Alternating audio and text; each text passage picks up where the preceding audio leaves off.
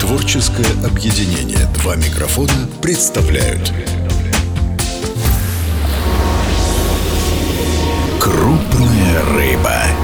Чистый вкус южной жизни. Привет! Это я, морелюбивая Инна Нестерова. Семь лет назад у нас было техническое открытие моей винотерии. На мероприятии были только люди из винного мира. Ее присутствие было неожиданностью для меня и сестры. Знакомьтесь, евангелист российского виноделия, первый винный гид Краснодарского края, изумительно обаятельная Дарья Безрукова, воплощение элегантности и страсти к миру вин. Когда внезапно встречаются две подруги, лучшим дополнением к беседе может стать только наше любимое игристое вино Фанагория Блан де Блан. Во вкусе спелые летние фрукты, сдобная булка в обрамлении медовых оттенков. За то время, пока мы не виделись, Даша успела создать свой бренд. А еще спрошу ее об идеальном винном маршруте и в чем, собственно, разница между вином за 350 и 1000 рублей. Да, Именно так встречают гостей в винном мире Краснодарского края. да. Спасибо за приглашение. Мне очень трепетно быть сегодня здесь, потому что я знаю, какие интереснейшие гости к тебе приходят, и быть среди них для меня огромная честь. А кстати, что же мы пьем с тобой? Сегодня я угощаю тебя нашим семейным любимым игристом Фанагория Блан де Блан. Чудесная, правда? Очень. Да, и, наверное, с чего я хочу начать нашу беседу, это новости, вообще новости винного мира. И то, что ты решила создать уникальный бренд, который объединит в себе всех виноделов. И то, что мы делаем. И ты знаешь, вот самое интересное, когда пару лет назад мы хотели создать а, глава Натухаевского сельского поселения, куда мы относимся, она хотела создать такой винный парк. Сейчас вот в Мрии, знаешь, есть. Но, к сожалению, не получилось у нее это сделать. И когда мы обсуждали и накидывали идеи, на тот момент, а это было 19 год, я понимала, что виноделин много, и они все появляются, появляются, а вот общности какой-то нету у нас. И ты, э, как сказать, сорвала просто, взяла из воздуха вот эту вот идею, поймала ее и решила реализовать. Расскажи, пожалуйста, об этом бренде своем. Да, а ты заметила, что это уже второй раз? Первый раз, когда это была идея с э, винным гидом, я же была первым винным гидом, до меня их не существовало. В принципе, в России не было ни одного винного гида. Хотя был вагон людей, которые занимаются вином в этой территории, как-то связаны с винодельнями, может быть, даже возят каких-то туристов.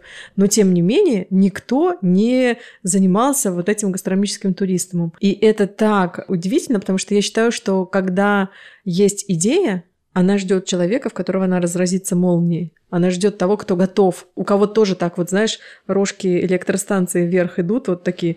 И вот я была тем человеком, у которого рожки, видимо, шли, и мир такой, ну ладно, держи эту идею. И вот сейчас то же самое. Я точно так же придумала ее ночью.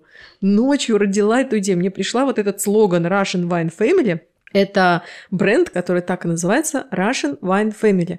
Надевая такую майку или любой какой-то там свитшот с таким логотипом, вы становитесь активным таким участником такой коммуны своеобразной. И неважно, вы делаете вино, вы продаете вино, вы его просто исследуете, вы его просто пьете, а может быть вы им торгуете, неважно, чем вы занимаетесь, но вот вы уже становитесь вот таким вот частью семьи российского виноделия. Ну и есть еще сложность в том, что надевая такую майку, вам придется держать ответ, потому что будьте готовы к тому, что выйдя в свет, вам придется рассказывать, вообще-то да, российское виноделие существует, если вы выйдете куда-то в другой регион в этой майке.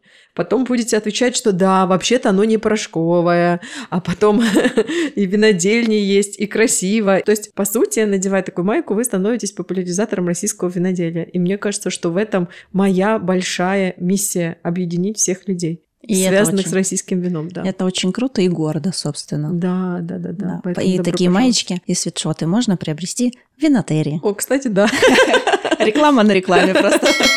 Кстати, Даша, давай разыграем твою футболку. Это же классная идея. А, это же давай, крутая история, надо только подумать, как. А давай мы предложим нашим слушателям сегодня назвать винодельню, с которой начался мой творческий путь. Первая винодельня, с которой я начала знакомить аудиторию с российским виноделием. И мы дадим подсказку, имя этого винодела сегодня прозвучит в подкасте, поэтому слушайте внимательно, и майка будет ваша. Она очень красивая. Да, подтверждаю. Я хочу с тобой сегодня обсудить винный мир, Какие угу. новости, как вообще все зарождалось? А я, если честно, помню момент, когда мы с папой приехали в Левкадию, и об этом я, кстати, пишу в своей книге, которая тоже благодаря тебе, мне кажется, тоже скоро появится. Как мы приехали в Левкадию, и папа такой мне говорит, о, это Даша Безрукова, гид винный. Тебе надо с ней познакомиться, она будет к нам возить гостей. Я подумала, ну да, ты, ты такая солнечная, радостная, знаешь, вот это вот все южное гостеприимство. Подошла, поздоровалась, и если бы тогда я знала, что нас с тобой ждет, через что нам придется пройти. Скольких людей мы будем кормить, поить и делать чуть-чуть счастливее, да? Да, точно. Поэтому хочу с тобой обсудить, как вообще ты к этому пришла. Вопрос, который тебе задавали 250 раз, наверное, на всех интервью. Но как развивался вообще винный туризм у нас? О своем опыте поделись, пожалуйста. Угу. Я тебе хочу сказать, что когда все начиналось, а это был уже там сейчас идет девятый год, как я активный участник отрасли, если мы все-таки будем говорить через призму гастрономии, то первые годы было невероятно сложно, потому что таких хороших, интересных, аутентичных мест было по пальцам пересчитать. И вас тогда не было, и я ужасно страдала, потому что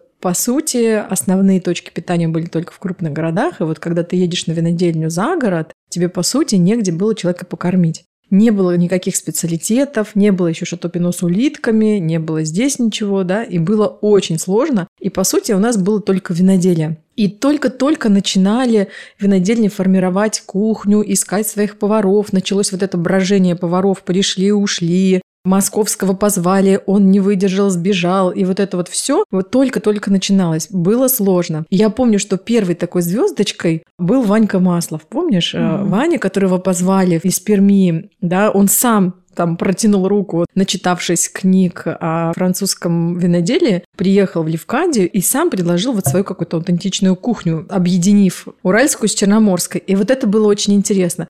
Но ты вспомни, как это было. Ведь было так, что на винодельне по сути, кормили только туристов. Никого не зазывали извне. Люди не знали про эти точки питания. И вот первыми клиентами были все те, кто приезжают на винодельню для того, чтобы попасть на экскурсию. И если мы вспомним, там, например, у той же Левкади, которая на тот момент уже была более-менее знаменитой, они активно себя представляли на инвестиционных форумах, их знали на бизнес-площадках, их уже знали сомелье. Но первый ресторан был 4 столика. Ты вспомни, 4 столика. И эти 4 столика были всегда полупустыми, и забивались они только тогда, когда ты гостей гостей привозишь, да? Были шансы, что ты будешь долго ждать еду, потому что все акцент был на свежую кухню, не было никаких заготовок, это все была долгая история. И вот первые годы было непросто, потому что первые годы ты говорил, ребята, дайте нам шанс, мы сейчас раскачаемся, сейчас все будет, у нас все получится. Вы сейчас приехали в момент становления, но вот давайте договоримся, вы приедете через пять лет, вы увидите другую историю. И, собственно, так и получилось. Там даже на примере ресторана в Левкаде, который постепенно 4 стола,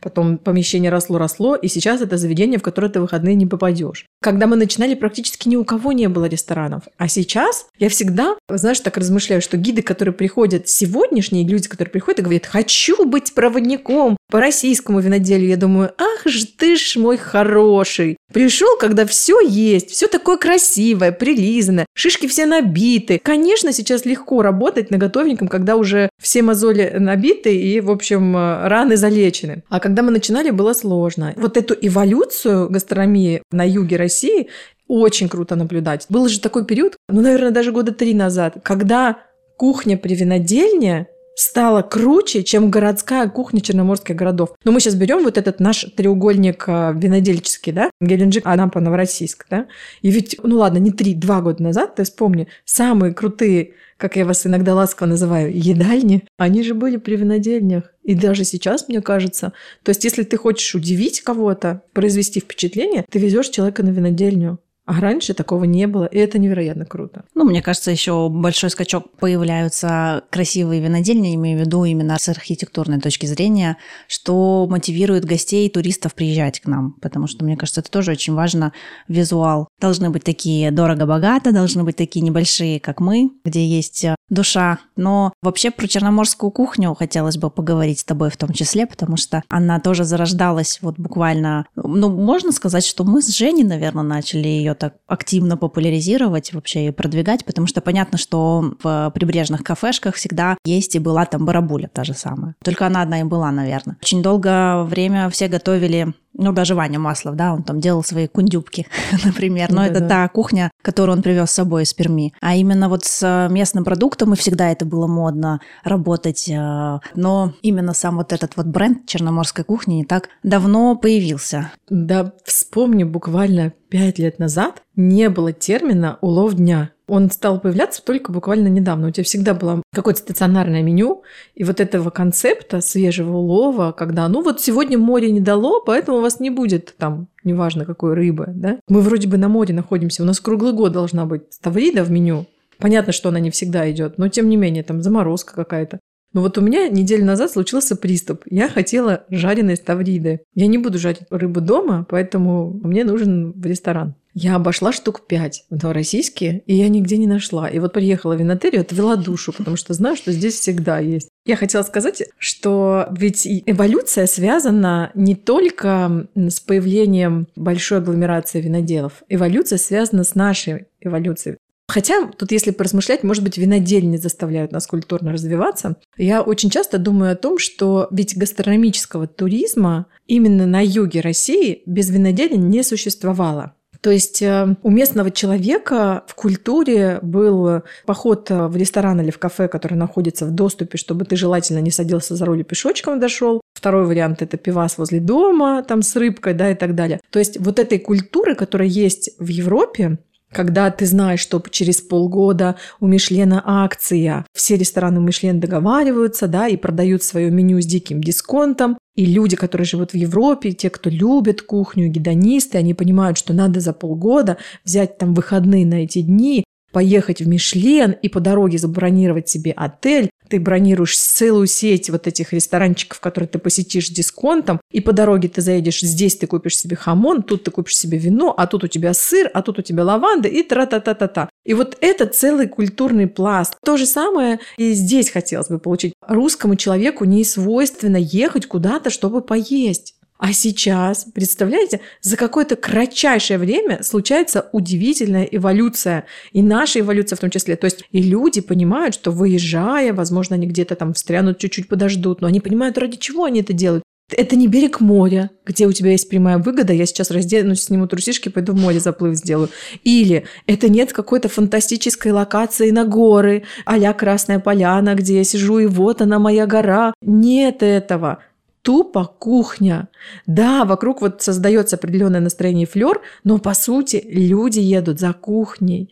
И это удивительная история. Это так круто наблюдать, как мы растем, потому что виноделие заставляет э, нас э, так или иначе развиваться, читать книги, изучать да, что-то, как говорят там сначала ты пьешь первый бокал вина, да, потом ты начинаешь книги читать о виноделии, потом смотришь фильмы, потом учишь язык, потом очнулся ты в эмиграции. Я, кстати, не задумывалась о том, что если бы не было виноделен, появилась ли черноморская кухня вообще в Анапе, стали бы мы ее здесь развивать? Вообще, тоже хочу тебе сказать, что кто такой наш гастрономический турист? Думала когда-нибудь, кто это? Но он был до прошлого года человек, который путешествует а, за границу.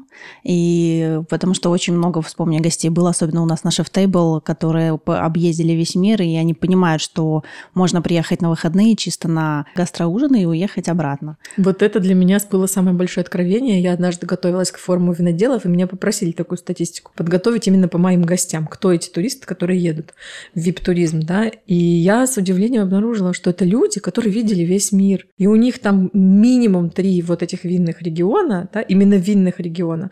Но обязательно есть еще бонусом какой-то винный регион, какой-то сложный, труднодоступный, какая-нибудь Южная Африка или какая-нибудь Калифорния, долина Напа, вот они там все прошли уже, да, или даже Новая Зеландия. То есть это такой продвинутый уровень туриста, которому тоже надо уметь соответствовать, с которым нужно говорить на одном языке. И это достаточно непростая история. То есть и они едут в Россию по остаточному принципу. И вот тут всплывает как раз эта фантомная боль по Анапе, портвишок три семерки или там вот это вот старая Анапа, да, потому что когда-то у них был трагичный опыт. И вот эти люди удивительные, с богатейшим опытом, и они выбирают Россию по остаточному принципу, потому что мы все уже посмотрели, мы все видели, ну ладно, говорят, у вас там что-то есть, везите. И я обожаю наблюдать, как рушатся вот эти стены в глазах из кирпичей, когда непонимание, неприятие своей родной страны. И потом это все рушится, и они с удивлением обнаруживают, да, что здесь оказывается красиво, вкусно. Понятно, что мы еще не идеальные, потому что вы же, ребята, многие очень строго судят, но вы же понимаете, что мы зародыши.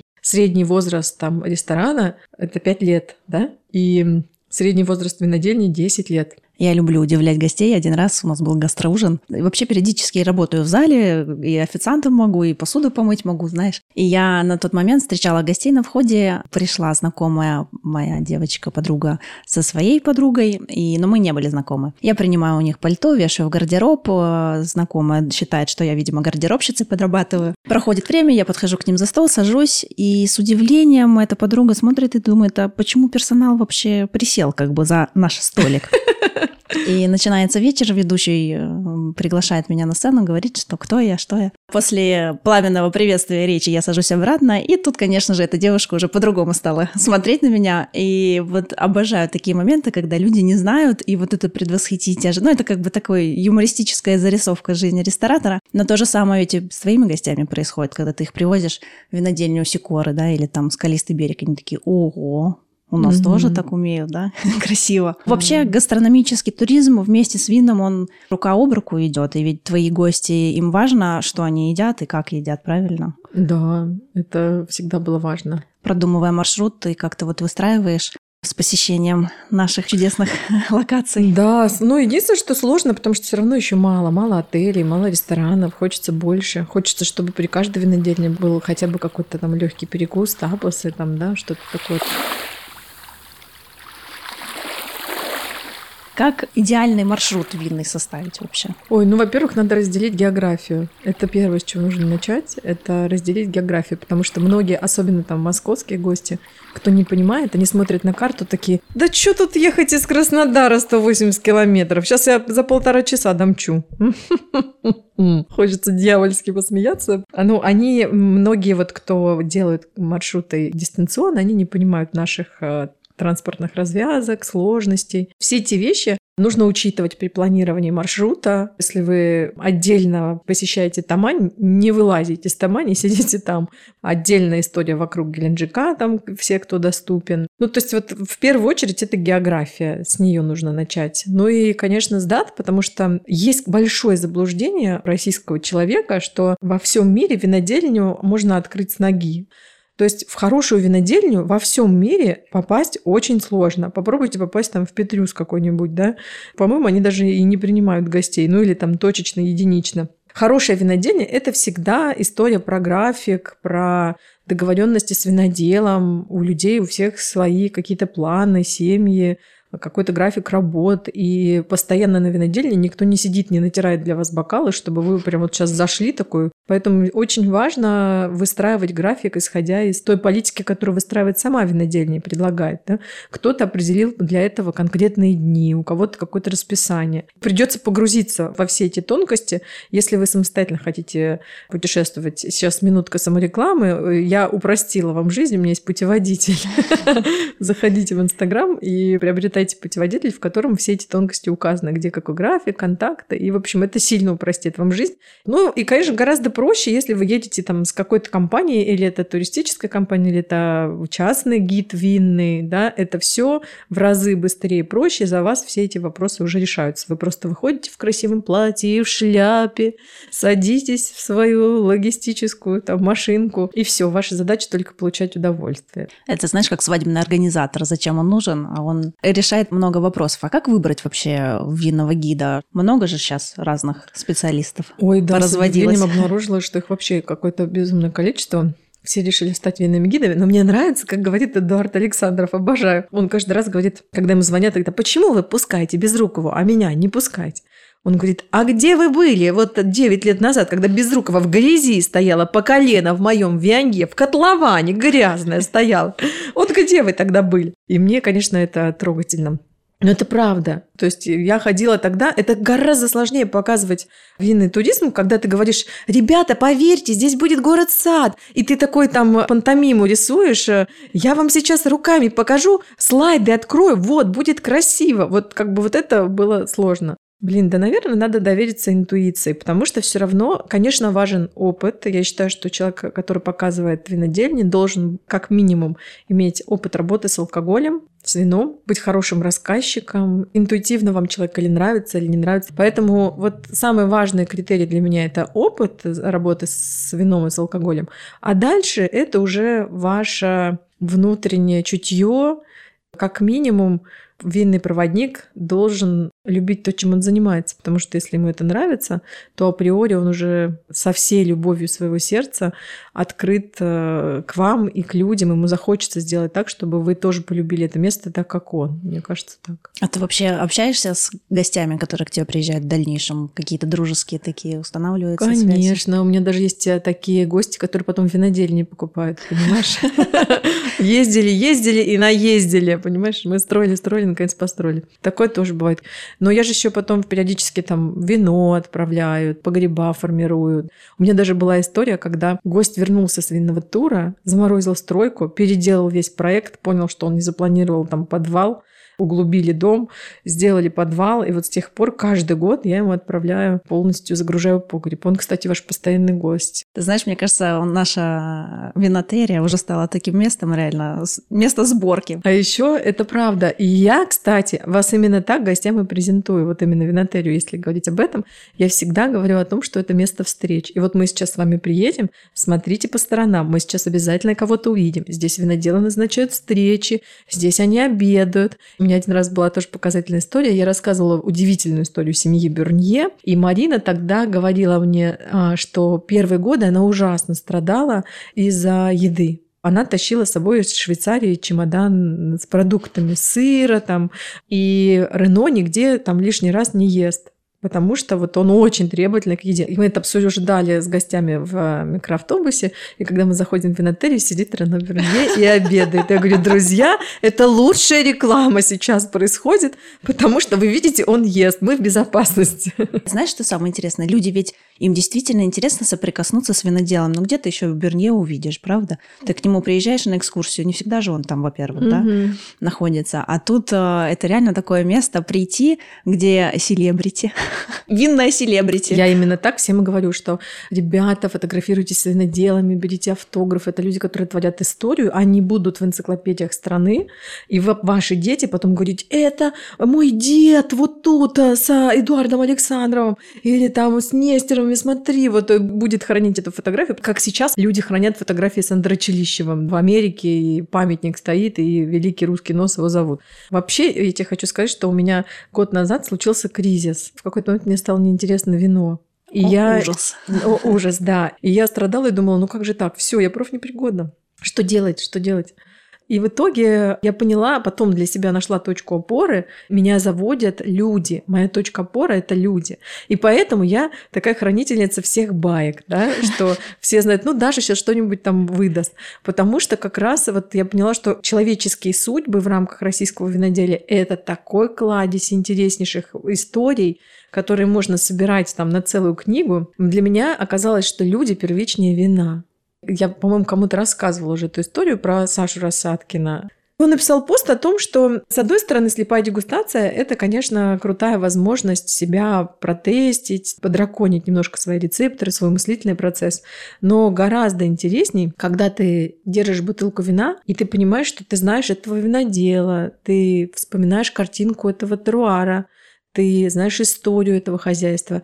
И эта бутылка уже не просто стеклянная бутылка с вином, это бутылка, наполненная смыслами. И ты совершенно по-другому уже проживаешь своеобразное, ну, какую-то маленькую жизнь с этим вином. Особенно, если тебе понравился винодел, и вы друг другу симпатичны, то потом тебе даже слегка испорченное вино или что-то тебе не нравится, но ты априори уже ну, как бы оправдываешь эту историю, потому что тебе симпатичен сам человек. Взаимодействие с этой бутылкой, оно совершенно другое, чем если бы тут обезличенная бутылка вина. Там вино и вино, а здесь целая легенда, да, и целая история. Ты знаешь, мне кажется, не только важно знать, кто это делает, но вот побывать как раз, когда ты приезжаешь, видишь, как это все происходит, и кто особенно это делает, и ты понимаешь, сколько усилий вкладываются, да, вообще в содержание виноградников и прочее. Ты сидишь потом и понимаешь, окей, я готов за эту бутылку отдать действительно 2000 рублей. Люди вот к нам тоже приезжают, мы делимся с ними историей, и я считаю, что вино, вот смотри, если это хорошего качества продукт, 350 рублей или 1000 рублей. Весь вопрос в маркетинге. Вот эта вот бутылка, какая разница? Ведь дальше идет маркетинг, продаж ты или нет. Если и там, и там хорошее качество, ты пьешь, и тебе на следующий день неплохо. Такое тоже бывает. Насколько человек сможет это продать, да? Какая вот за ним лежит история, как, например, наша семейная. И вот ты рассказываешь про историю, про самолет, виноградники, вся любовь. И действительно, винотерия ведь это вообще не про бизнес. Вот всегда я говорю на любом собрании, на любом мероприятии, если бы не наша любовь к этому делу, уже бы давным-давно мы все закрыли, потому что увидеть там прибыль от этого дела через пять лет – такое себе удовольствие. И влюбиться ты так можешь, только посетив винодельню, увидев и познакомившись. Да, Друзья, а еще я хочу сказать, что люди, которые больше всех удивлены и такими амбассадорами, мне кажется, становятся те, кто сам что-то сделал в этой жизни. Если человек в этой стране выстроил какой-то сложнейший бизнес, то приезжая в такие места и видя фанатиков своего дела, они все проникаются, они все становятся вот такими евангелисты. И оно не мое, оно стыренное, потому что однажды у меня был журналист Алекс Дубас в туре. Да, я же еще вожу туры Кожухова, где у меня туры со звездами. И напарником в туре выступает медийная персона. Алекс Дубас, журналист, писатель, да, и театральный деятель. И вот он однажды сказал, даже я понял, я евангелист Гайкадзора. Я хожу и проповедую, пейте Гайкадзор, пейте Гайкадзор. Мы так хохотали, и мне так запомнилось, что я поняла, что это мое слово тоже. Я евангелист российского виноделия. Крупная рыба. Скажи, какие для тебя такие топ-5 мест к посещению? Конечно, те, которые на слуху, это то, что у нас входит в сотню самых красивых виноделин мира. Мы так вскользь это проговорили. Друзья, восклицательный знак. Вы вообще осознаете, что три российские винодельни вошли в топ-100 лучших виноделин мира. Это же потрясающий масштаб. масштаб. Я обожаю показывать фанагорию. Ты знаешь, у всех же есть в голове вот этот стереотип, что фанагория – это масс-маркет. Я прям специально таким снобом ставлю фанагорию в маршрут. Самое первое оцененное вино в России тоже был фанагори. И один из самых успешных там саперави в стране, да, и премиальный саперави тоже фанагори. Это отдельная история для посещения. Не списывайте со счетов массовые предприятия. Иногда там есть очень-очень интересные позиции. То есть, если мы говорим о трех топах, да, это связочка Гайкадзор, Левкадия и Секоры. Сейчас мы добавим туда скалистый берег, потому что вино отдельный космический корабль. Мы добавим туда э, Шато де Талю, потому что это замки Луары. Очень красиво и дорого. Но я прям всех призываю не списывать со счетов небольшие винодельни, маленькие, которые вы можете посмотреть по пути. И где-то, например, вот как винотерии, вы можете попробовать вино за обедом. Отдельная история – это Шато Пино. Если говорить о масс-маркете, то уже Мысхака сейчас выходит да, на очень хороший уровень. Ну и плюс очень много новых проектов проектов. Вообще, на самом деле, вот тоже важный момент. Если вот когда я начинала, наши туры длились, ну, 3-4 дня. А сейчас у меня есть гости, которые ездят уже четвертый раз. А я говорю, ребята, мы уже с вами три раза ездили. Что мы будем смотреть с вами? Они говорят, нет, мы читаем твой инстаграм, а ты забыла. Вот эти, вот эти, вот эти, вот эти открылись. Едем, Даша. Скажи, ты на рынке ходишь? Обожаю. А что есть вкусное у нас? На рынке? Слушай, последний раз была вчера. Клубнику отметила, клубнику. Уже а, хорошая, да? Да, есть? да, уже появилась хорошая клубника, редиска свежая. О, хороша. Ну, во-первых, да, зелень, все овощи, фрукты, все на рынке покупаешь. История вспомнилась, что когда прочитала книгу «Год в Провансе», у меня был такой шок, потому что я поняла, что я живу в Провансе. Ну, потому что он там даже описывает вот этот перекресток э, Канны, Ницца, Сан-Тропе и вот этот треугольник, что и жалуется, что вот все стоят в пробках, вот все вот это вот он там страдает, да, в летний период и при этом он описывает там сумасшедший мистраль, да, когда он дует, и это когда «Здравствуйте, это же наш Нордост, родненький, мы же с тобой практически на одном языке говорим». Или, например, Питер Мейл очень круто там описывает, что у него есть поставщики всего. что французы, это вот он хлеб берет вот в этой булочной, за сыром он ездит туда, за мясом туда, а вино вот здесь, а трюфель вот туда, да. И в какой-то момент я поняла, ну так это же и про меня, потому что мясо у нас вот эти ребята Герифорд, да, mm-hmm. отдельный чатик, а, Бурату мне привозит Анечка по четвергам, за сыром я езжу в Левкадию, да, колбаска там Ильский мясокомбинат, у меня там есть ларек марек потом что там еще э, зелень свежую возят, э, у нас там экопродукты по, по пятницам или там по субботам доставочка, и ты понимаешь, что ты абсолютно точно так же в Провансе практически проживаешь, только у тебя тут такой черноморский Прованс. И чем? Я ничем не хуже практически. Поэтому мне на рынке уже там, знаешь, это только импульсивные покупочки всякие. Поэтому приезжайте к нам на побережье. Да. И живите прекрасно. Долго и счастливо.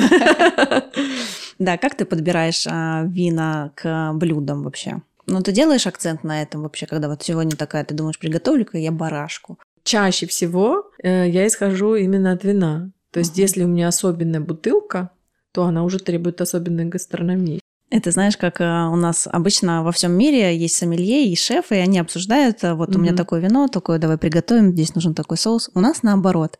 И когда к нам приезжают э, гости на шеф-тейблы, мы занимаемся вот такой подборкой, они такие, ну типа дайте нам вино. Мы говорим, да нет, так не работает, у нас все по-другому. У нас есть блюдо, а мы к нему подбираем вино. И как это будет, это вообще неизвестно.